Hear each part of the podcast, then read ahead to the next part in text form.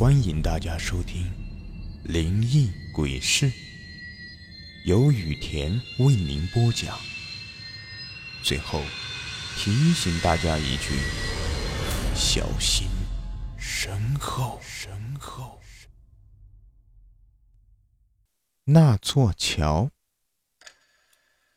小维奶奶家附近有一座桥，她小时候住在奶奶家。乡下的土房子。总有一种凉飕飕的感觉。有一次，奶奶带小维去别人家吃晚饭，回来的时候已经是傍晚了，天色很暗。他们经过附近那座桥，小维对奶奶说：“奶奶，奶奶，我想在这里玩一会儿再回去。”奶奶想着还要回去烧水给小维，就先走了，还要小维早点回去。乡间的小路上没有什么车。也没有很多人，此刻更是如此。小维站在桥上，看着河里，河水还算清澈。这座桥已经有十几年的历史了，显得那样古老。天色已经很晚了，小维一直站在桥上，他在昏暗中好像看到桥的另一边有一个身影。他慢慢走了过去，原来。是一个小女孩坐在树下，背对着小维，扎着一只马尾辫，看不到脸。小维还听到那个小女孩正在低声的哭泣。小维好心的问小女孩：“你家在哪呀？这么晚了，你还不回家吗？”小女孩不说话，只是继续哭泣。小维说：“你应该比我大，我可以叫你姐姐吗？”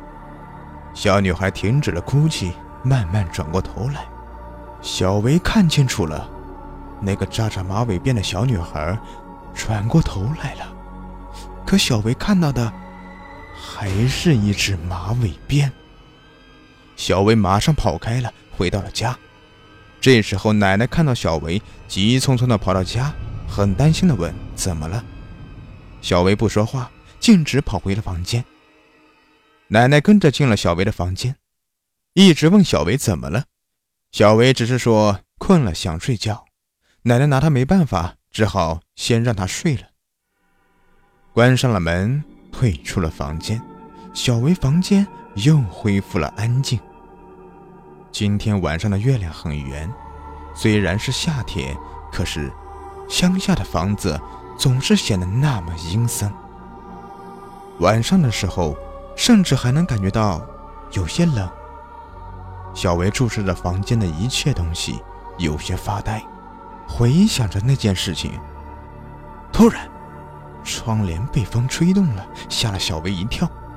小维跑过去，拉开窗帘，却发现窗户是关上的。这是哪来的风呢？小维看着窗外，借着月光看着。他的房间靠后面，所以窗户外面就是山。这时候显得如此阴森。小维有点困了，于是回到了床上休息。今天受到了惊吓，这时一会儿就睡着了。很晚的时候，小维突然醒了，又看到窗帘在摆动。他记着窗户是关着的呀。这次他再也不敢去窗户边了。风似乎很大，把窗户帘吹开了一条缝。小维注视着窗帘，似乎看到了一个人影。突然，从窗户的缝里冒出来一个头，看不清脸，好像是一个马尾辫。小薇大叫，门开了，原来是奶奶。小薇再看窗户的时候，窗帘已经停止了摆动，人影也不见了。小薇受不了了，把所有的事情都告诉了奶奶。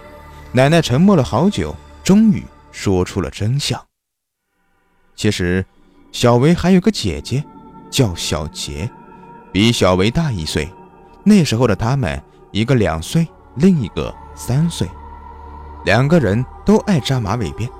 十几年前，村里修桥，村里可是花了大价钱，从外边买了大张木头修桥。那时候小维的爷爷还在，村里修桥，爷爷带着两个小家伙去玩玩。到了河边，那里已经有好多人了。爷爷看到朋友过去打招呼，两个小家伙就自己跑到了河边上。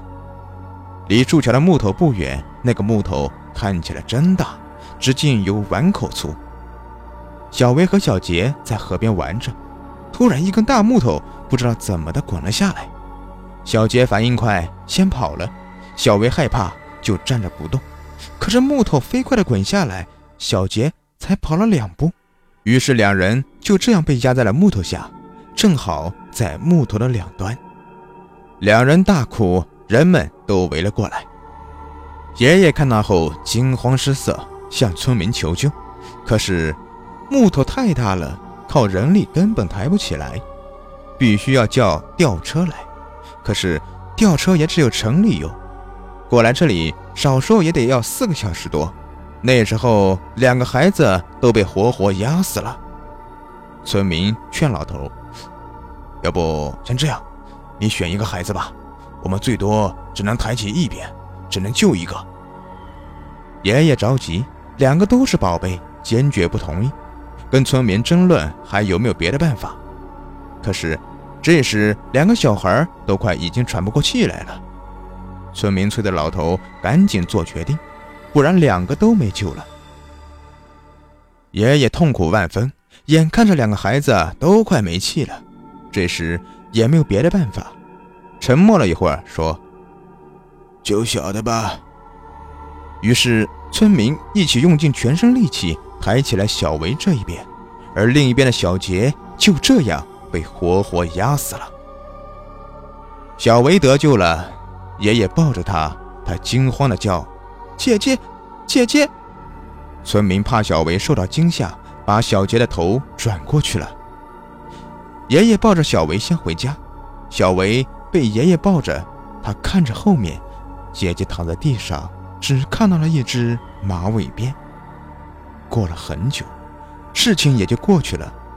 可是，爷爷总是做梦梦到小杰，小杰总是在梦里问爷爷：“爷爷，爷爷，我想你了，爷爷，你不要我了吗？”爷爷也经常去小杰的坟上祭拜。可是后来爷爷就生了病去世了，后来家里一直没什么事，很平静。据说，是爷爷去陪小杰了，小杰才没有再次回来吓人。奶奶说到这里，窗户又有些响动，她跑过去，突然，眼前出现了一个熟悉的面孔，那是小维的爷爷。小维的爷爷身后还跟着一个。扎着马尾辫的小女孩。喜欢本专辑的朋友，别忘了订阅一下，也可以关注我的账号“雨田故事”，收听我更多精彩有声故事。